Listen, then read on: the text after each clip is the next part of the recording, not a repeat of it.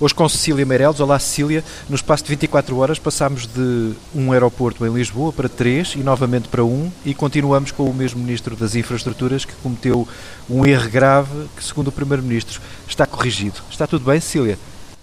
Olá, não, eu acho que está, está tudo mal. Eu acho que é difícil. Isto, todo, este, todo isto foi mal mais para ser verdade. E eu ouvi agora o Primeiro-Ministro dizer que até os políticos são humanos.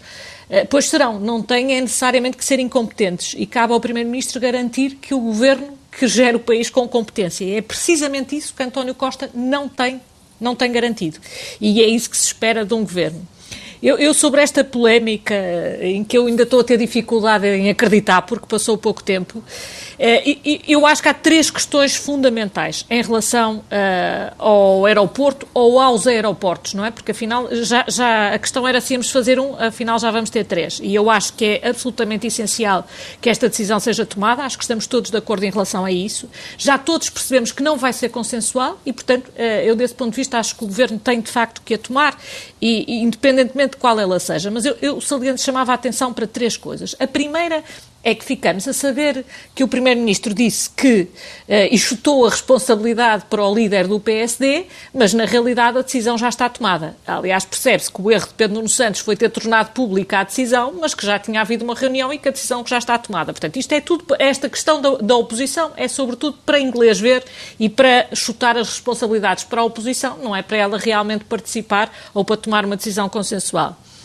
Em segundo lugar, sobre os aeroportos, eh, eu acho que é absolutamente consensual que é preciso fazer um aeroporto, mas nós, nós ontem já vamos em dois aeroportos, vamos no fim já ficávamos quase com três aeroportos e, portanto, é a chamada decisão socialista que é eh, nunca se pensa em dinheiro e nunca se pensa em contas, exceto quando elas chegam. Em terceiro lugar, eh, eu acho que acabamos também, sob, sob o ponto de vista essencial, com, com um ministro que foi completamente desautorizado.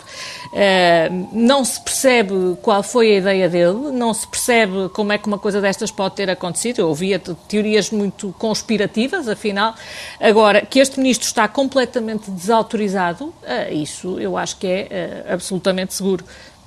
E, e, por último, e por último, gostava de dizer uma coisa. Se o Primeiro-Ministro tivesse tido o mesmo tipo de ação decisiva para, para salvaguardar a saúde em Portugal que teve hoje para salvaguardar a sua autoridade, e eu não critico que ele salvaguarde a sua autoridade, mas apesar de tudo, acho que a saúde dos portugueses está antes da autoridade do Primeiro-Ministro. Se ele tivesse tido este tipo de ação, provavelmente já hoje teríamos muitos problemas resolvidos, em vez de termos uma comissão e um grupo de trabalho e grupos de missão e todas essas coisas que temos para disfarçar o facto das coisas continuarem mais ou menos a funcionar mal, como sempre. Calculo qual é a resposta, mas ia perguntar-lhe: o Ministro tem condições para continuar no Governo nas funções que tem desempenhado, como garante o Primeiro-Ministro? Olha, obviamente, eu hoje, eu hoje ouvi de manhã o CDS muitíssimo bem, acho que foi o primeiro partido a dizer que, óbvio, o Primeiro-Ministro não tem que revogar o dizer ao Ministro para revogar o despacho. O Primeiro-Ministro o que tem que fazer é chamar o Ministro e explicar-lhe que ele foi demitido. E é isso que o Primeiro-Ministro devia ter, sido, ter feito. É evidente que este Ministro está completamente desautorizado, não é? Uh, como é que ele, ainda por cima, um Ministro que tutela áreas muito importantes, que em muitos casos precisa de conduzir negociações, é evidente que todos perceberam que se de hoje para amanhã alguém estiver numa negociação presidida pelo Ministro, se discordar do Ministro, vai ao gabinete do Primeiro-Ministro e ele está completamente desautorizado. E, portanto, deste ponto de vista, deve ter muita, muita vontade de continuar a ser ministro, porque nestas circunstâncias, só uma pessoa cheia de vontade de ser ministra é que lá continuaria. Realmente, isto. Uh, eu não percebo como é que ele não sente que, que, que deixou de ter condições para, para, para exercer o lugar que exerce. E se na segunda-feira, eh, depois eh, do Congresso do PSD, depois de uma conversa do Primeiro-Ministro com Luís Montenegro, se a decisão for a mesma que durou agora menos de 24 horas, o que é que lhe acontece? É, eu acho que se há coisa que este episódio revela é que nunca acontece nada. Aparentemente não acontece nada. Eh, porque qualquer pessoa que visse um ministro, um primeiro-ministro, desautorizar um ministro na praça pública acharia também que ele se iria demitir. Aliás, eu hoje, hoje à tarde, toda a gente achava que ele se ia demitir. Fomos surpreendidos com isto, não é?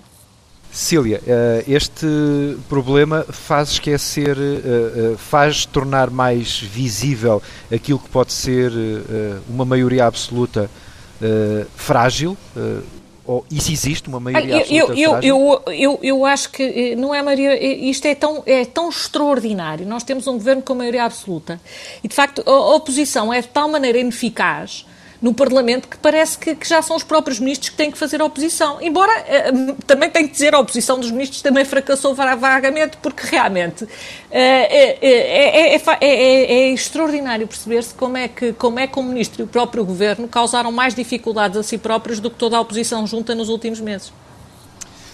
E, e, e, de facto, eh, alguma coisa tem que se fazer, porque isto é um governo já em fim de ciclo, não é um governo em princípio de ciclo e não tem nenhuma desculpa. Portanto, o PS, mesmo sem desculpas, não consegue governar. Cília Meirelles, voltamos a falar na próxima semana, nos Não Alinhados, na TSF, sempre às quintas-feiras, também em tsf.pt e em podcast. Obrigada.